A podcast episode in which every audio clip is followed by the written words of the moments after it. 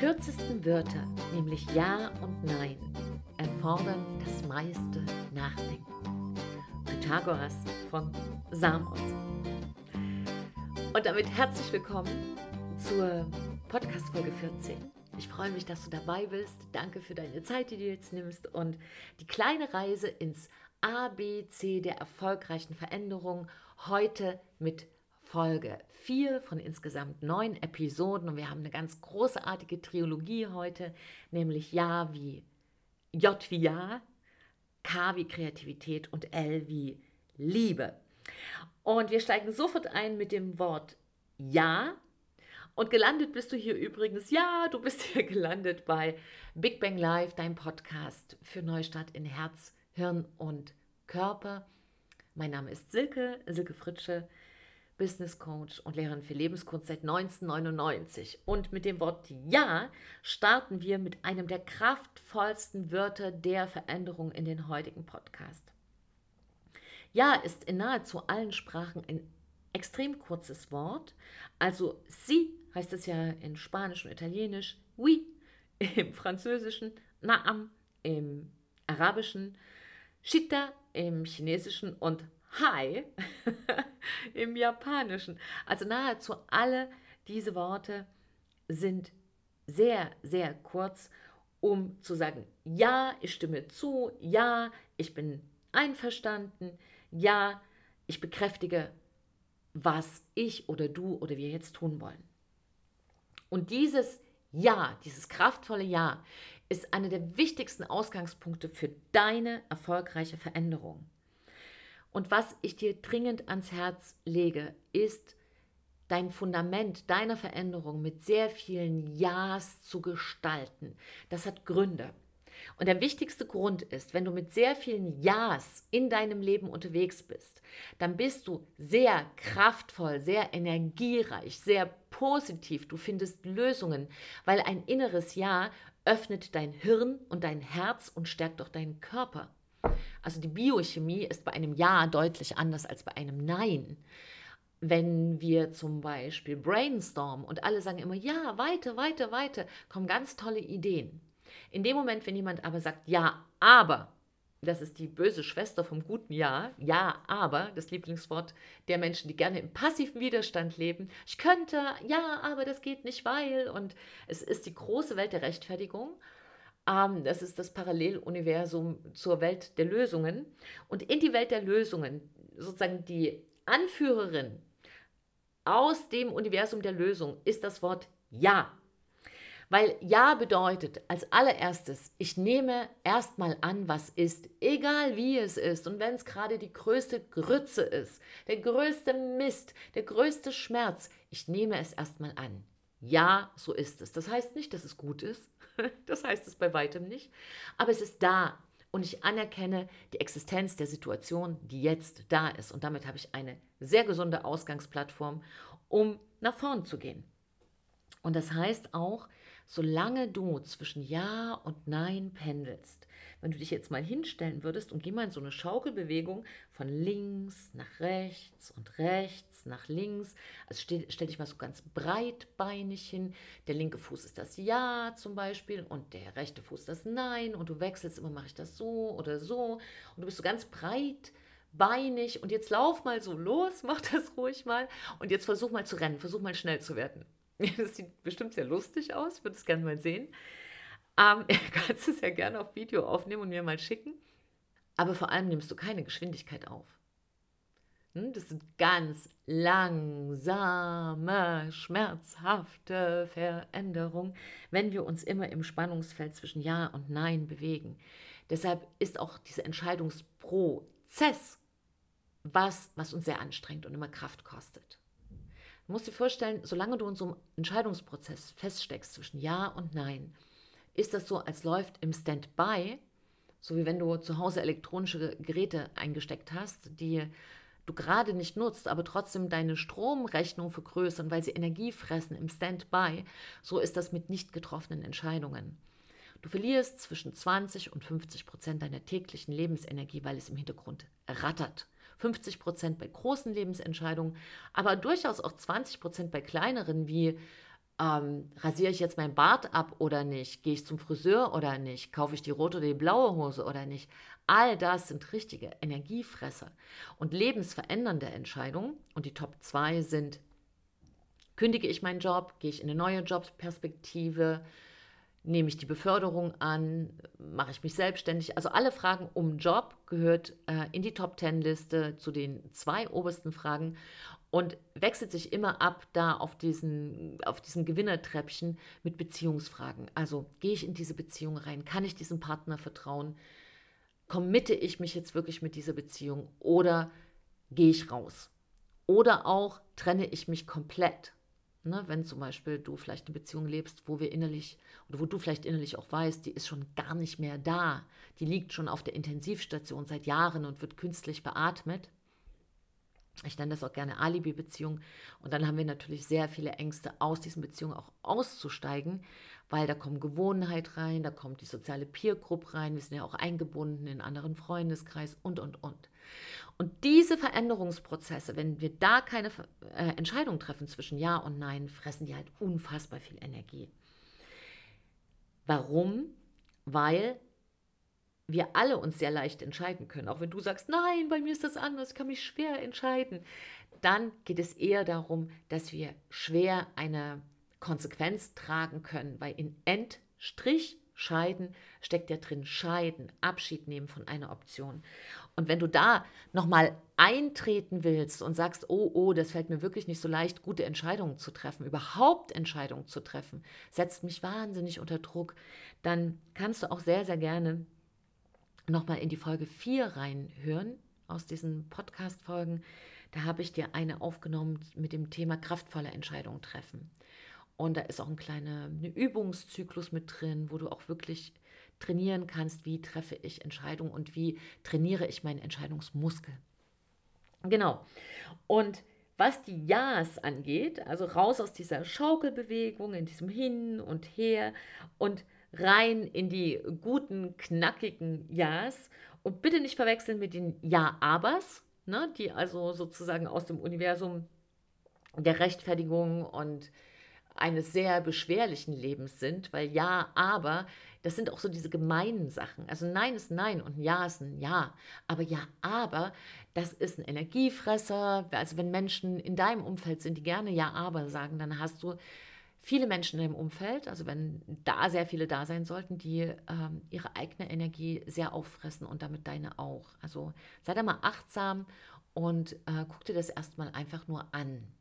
Wenn du dich allerdings selbst dabei ertappst, streiche das aber.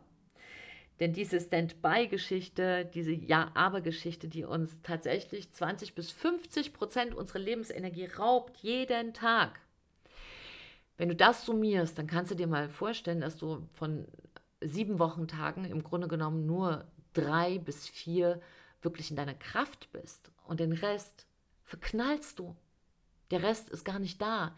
Der Rest ist sozusagen im Dornröschenschlaf, weil tatsächlich passiver Widerstand so viel Energie in dir auffrisst.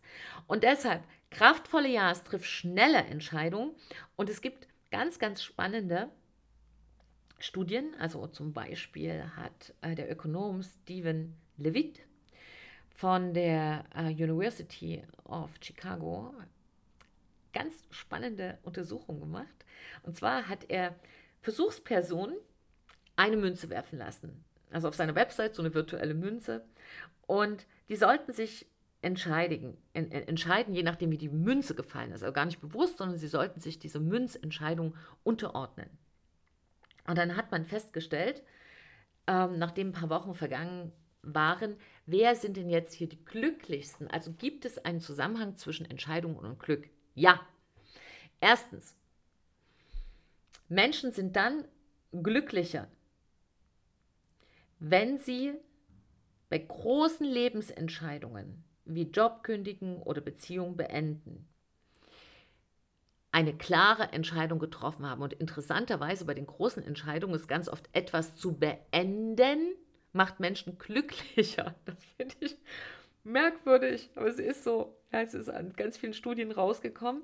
Also ging es um große Lebensentscheidungen, dann fühlten sich jene, die den Job gekündigt oder die Beziehung beendet hatten, zu beiden Zeitpunkten besser als jene, die nichts verändert hatten.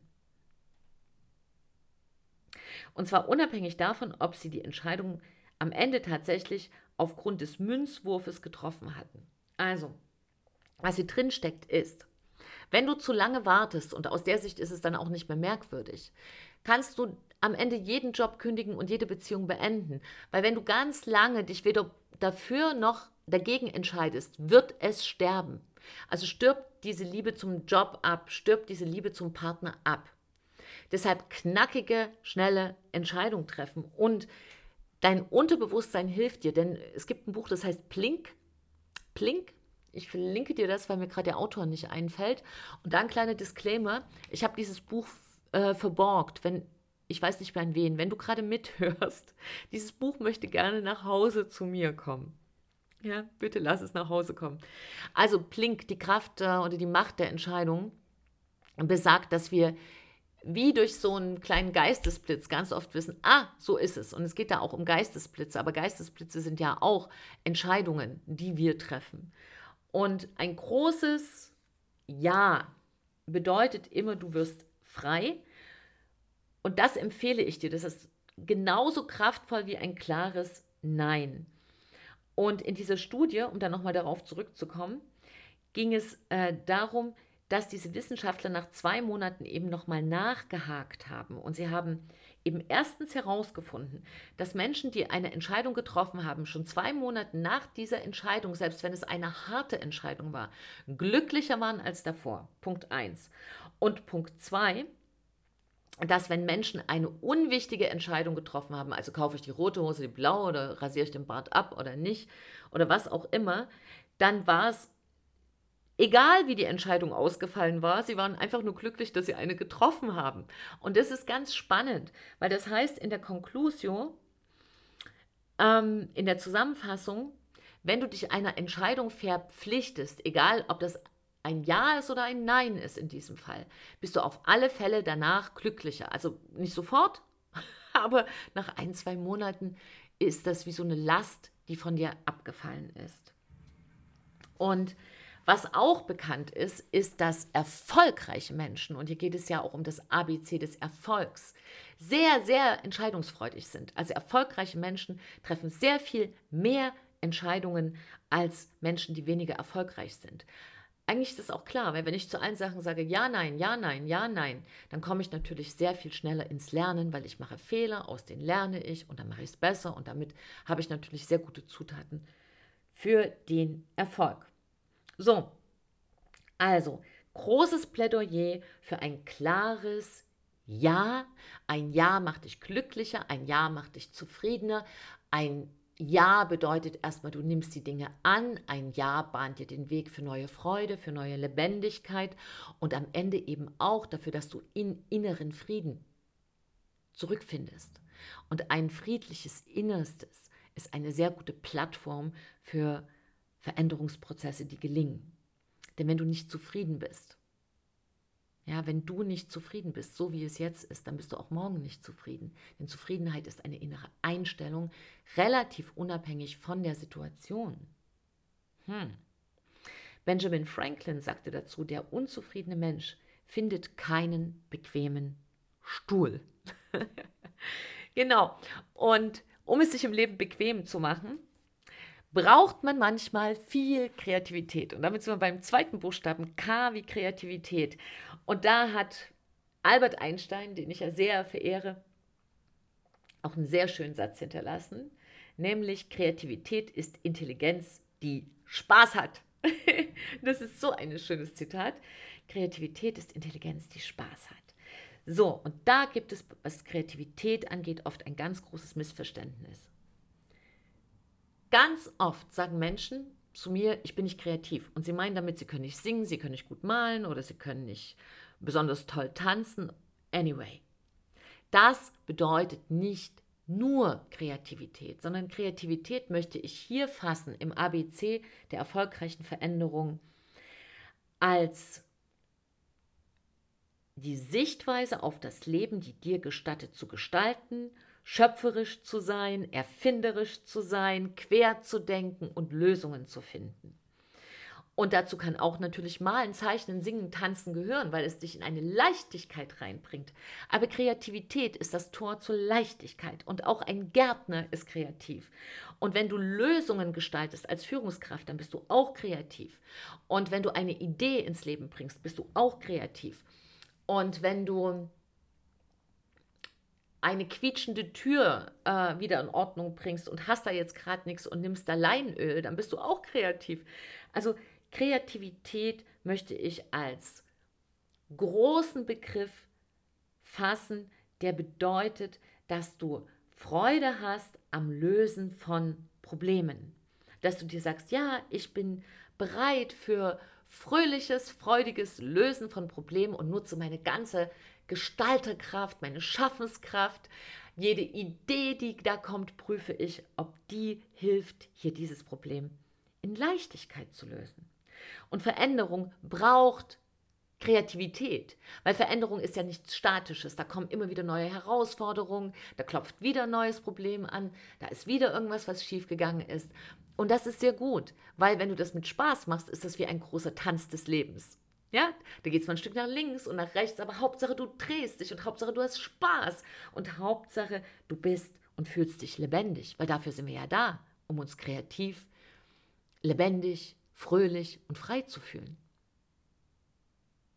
Um glücklich zu sein. Deshalb sind wir da.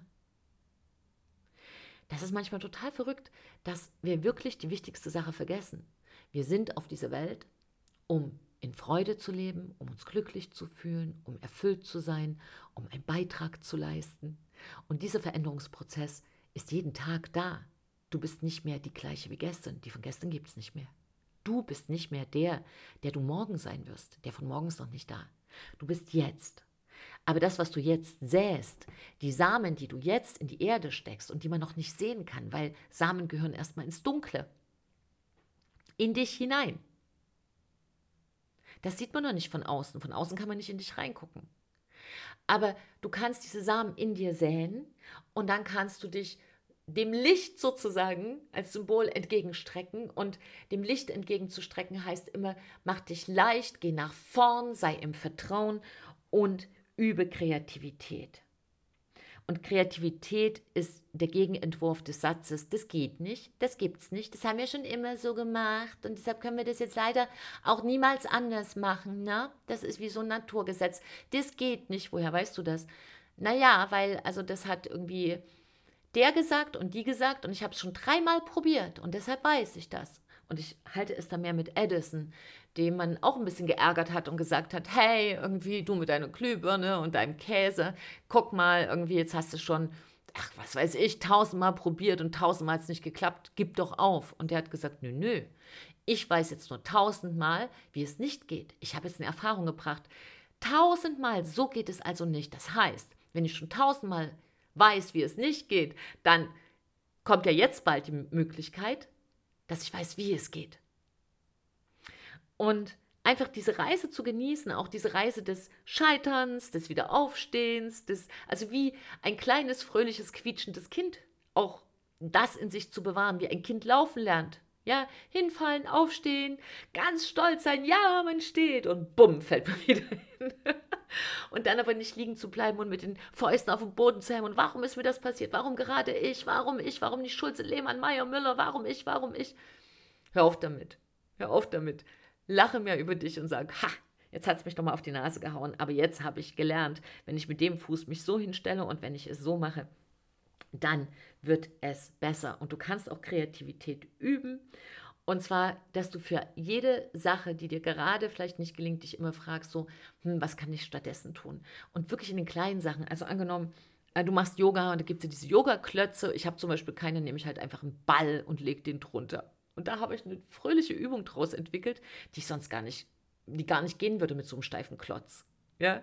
Oder du hast, du kochst und es fehlen dir von acht Zutaten vier. Na, dann experimentier mal rum, mal gucken, was rauskommt. Wenn du Glück hast, schmeckst, schmeckt es und du hast was Neues entwickelt. Was meinst, meinst du, wie Star-Köche ihre Gerichte entwickelt haben, indem sie immer alles reinmachen, was im Kochbuch steht? Nö, eben gerade nicht. Gerade nicht, was im Kochbuch steht. Also sei kreativ und ja, es kann mal richtig schief gehen, aber na und? Geht nicht, gibt's nicht. Und ähm, Kreativität dehnt auch wieder deinen Flexibilitätsmuskel. Mit Kindern lässt sich das auch gut spielen.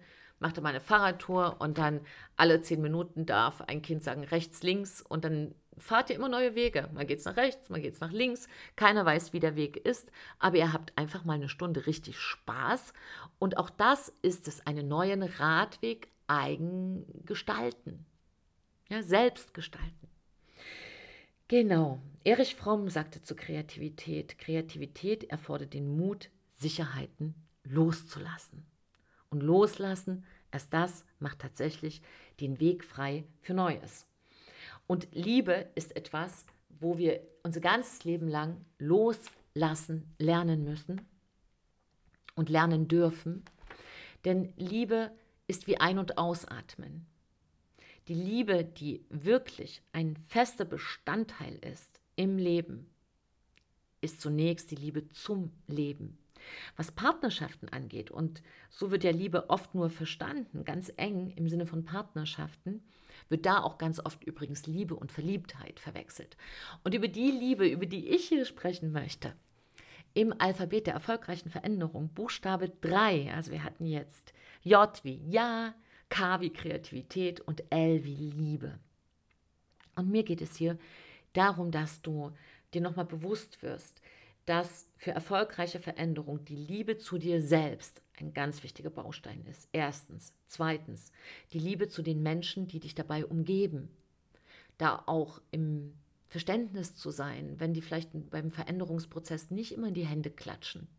Also das kenne ich auch von mir, wenn ich was Neues umsetze. Du glaubst doch nicht, dass da alle dastehen und sagen, das machst du ganz, ganz toll, viel Erfolg.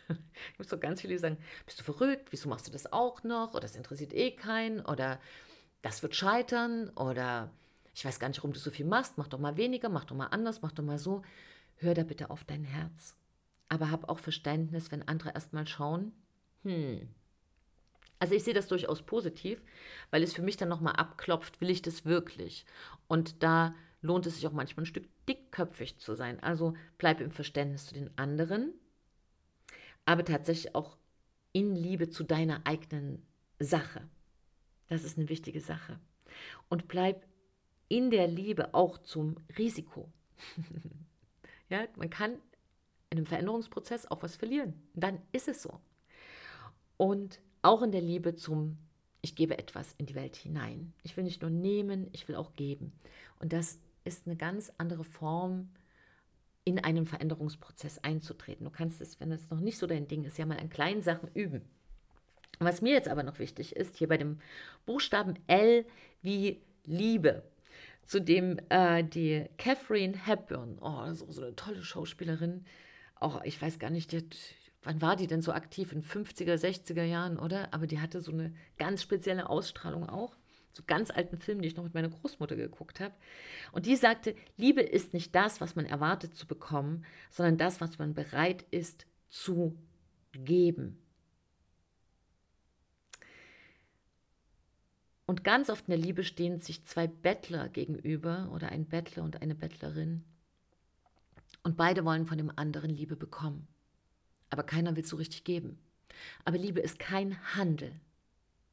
Das ist die eine Geschichte. Und Liebe ist auch nicht Verliebtheit.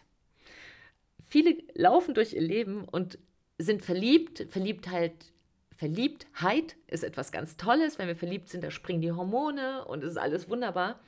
Nur Verliebtheit hat ein schnelles Verfallsdatum, nämlich da, wo die Hormone wieder sich beruhigen. Deshalb kann man das sehr oft sehen, dass viele so, naja, bis die Hormone sich zu beruhigen, so das ist so nach 18 Monaten ungefähr, bei manchen schon nach sechs, bei anderen nach zwei Jahren.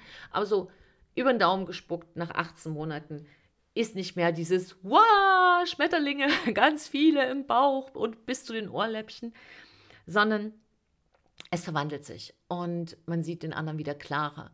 Und das bedeutet für viele auch das sofortige Aus. Ne, manche haben wirklich ihr Leben lang immer so, ja, nach zwei Jahren irgendwie hört es auf, dann quält man sich noch zwei, drei Jahre gemeinsam dahin und dann sind so die Trennungen nach fünf, sechs Jahren.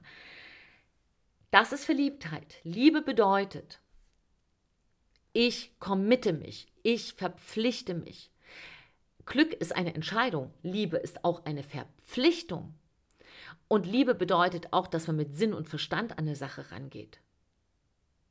Ja, Verliebtheit ist eine Ausgangsgeschichte. Natürlich. Aber wenn du wirklich etwas Dauerhaftes haben willst, dann bring Liebe ins Leben, bring Liebe in dich, bring Liebe in die Sache und bring auch Liebe in deinem Partner, in deinen jetzigen oder in den künftigen. Und wenn da nichts da ist, dann ähm, verändere vielleicht nochmal die Situation, bevor du dich unglücklich machst. Und übrigens, wenn du unglücklich bist, es ist der andere auch. Und gerade wenn du in diesen Sachen, weil ich weiß, wenn Liebe nicht funktioniert, wie das in die Tiefe geht und wie das traurig macht und wie das auch Energie saugt. Deshalb möchte ich dir da unbedingt noch einen Buchtipp mitgeben und das heißt, äh, der heißt, ähm, oder dieses Buch heißt genau Simplify Your Life von Marion und Werner Tiki Küstenmacher. Das war ein Bestseller, den verlinke ich dir hier unten. Und da geht es einfach darum, da möchte ich dir gerne noch ein kleines bisschen draus vorlesen, ein paar Sätze. Und zwar, wie man diese Beziehung ernährt. Und das ist ein ganz wichtiger Input, wenn du gerade jetzt auch sagst, oh, diese Liebesgeschichte irgendwie, da falle ich immer wieder auf die Nase oder es läuft gerade zu Hause so gar nicht. Für ein glückliches und zufriedenes Zusammenleben brauchen sie, schreibt hier der ähm, Tiki Küstenmacher und seine Frau, ich weiß nicht, wer das Kapitel geschrieben hat, also Marion oder Werner, einer von beiden oder beide, haben hier Folgendes geschrieben. Ich lese dir mal vor. Für ein glückliches und zufriedenes Zusammenleben brauchen sie die Früchte aller fünf Felder. Feld 1 Geld und Besitz. Aber das allein macht nicht satt. Und nur von den Gefühlen auf Feld 2 können sie nicht leben. Und wer geistig hungert, wie auf Feld 3, lässt sich weder mit Geld noch mit Sex noch mit schönem Urlaub abspeisen. Jeder Mensch hungert nach seelischem Austausch oder geistiger Resonanz. Der Speisezettel für Paare sollte darum vielfältige und abwechslungsreiche Kost enthalten. Sie können jedoch nicht auf allen fünf Bedürfnisfeldern ihres Lebens immer gleichzeitig mit Ernte rechnen und deshalb brauchen sie Vorräte, damit sie auch dann ernährt und versorgt sind, falls auf einem Feld mal nicht so viel wächst. Und der amerikanische Ehe- und Familienpsychologe John Gottman hat 30 Jahre lang Paare untersucht. Und in seinem Ehelabor, das finde ich so toll, der hat sich ein Labor angelegt, wo der Paare beobachtet hat, ähm, in einem mit Kameras ausgestatteten Apartment in Seattle, haben da freiwillige Versuchspaare ein Wochenende äh, immer verbracht und er hat sie beobachtet. Und da ist Folgendes rausgekommen. Glückliche Paare bereiten sich täglich viele kleine gute Beziehungshäppchen zu. Täglich viele kleine Beziehungshäppchen. Und damit schaffen sie sozusagen Vorratsdosen für den Alltag. Also er schreibt, so schaffen sie sich im Alltag einen Vor Vorrat für schlechte Zeiten von denen auch die glücklichsten Paare nicht verschont bleiben. Und da gilt in der Vorratshaltung ein Grundprinzip und das ist die 5 zu 1 Regel. Also die 5 zu 1 Regel besagt, auf fünf positive Inputs, kleine Geschenke, Komplimente, Verständnis und so weiter, kann auch eine Sache angesprochen werden, die äh, nicht gut läuft oder Kritik geäußert werden oder ein Feld kann gerade mal nicht so gut laufen. Also ob das jetzt das Geld ist oder der Sex ist oder gute Gespräche sind, geistiger Austausch. Also auf einem Feld darf es mal etwas schleifen. Aber es gilt die 5 zu 1 Regel, vor allem in der Kommunikation. Und was ich dir hier vorschlagen möchte, ist diese Regel zu übertragen auf dich selber. Also, dass du dich fünfmal selbst lobst, bevor du dich einmal kritisierst. Dass du fünf gute Sachen in einer Sache findest und mit Liebe zu ja, flutest das, was du gerade tust, bevor du über eine Sache dich aufregst. Und dass du auch in deinem Umfeld gerade über Menschen, über die du dich vielleicht im Moment gerade ärgerst, und ich weiß, dass man sich ärgern kann, wenn man immer wieder vielleicht sich enttäuscht fühlt von einer Sache, auch immer wieder dir fünf Sachen ins Gedächtnis rufst, was diesen Mensch auszeichnet.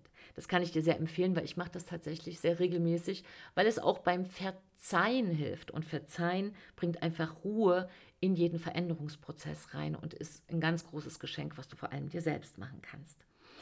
So, du Lieber, du Liebe, das war es heute mit Ja, J wie Ja, K wie Kreativität und L wie Liebe. Und Vincent van Gogh, und damit möchte ich abschließen, sagte, je mehr man liebt, umso tätiger wird man sein.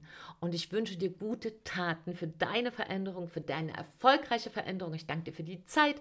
Bitte hinterlass mir einen Kommentar und genau, besuche mich gerne mal auf meiner Homepage, schau da vorbei und ich freue mich über die tolle Resonanz. Ich bleibe dabei, weil ganz viele schreiben, bitte weitermachen, bitte weitermachen. Das tue ich, das tue ich, das tue ich. Und wenn du Anregungen hast, melde dich und ich wünsche dir einen wundervollen Tag. Bleib in deiner Veränderung. Lass dich nicht davon abbringen. Sei mutig und sei einfach jeden Tag ein kleines bisschen besser. Und zwar für dich selbst. Für wen denn sonst? Denn wenn du dein Bestes gibst, ja? Und wenn wir alle besser leben, dann leben wir alle besser. Trau dich, du zu sein. Es schickt dir eine große Umarmung. Ich muss erst mal was trinken, noch zum Schluss. Du auch gleich mittrinken. Mm. Bum, peng, fällt gleich alles um. Also, ich schicke dir eine große Umarmung in diesen Tag. Pass auf dich auf. Trau dich, du zu sein. Deine Silke und ein Lächeln.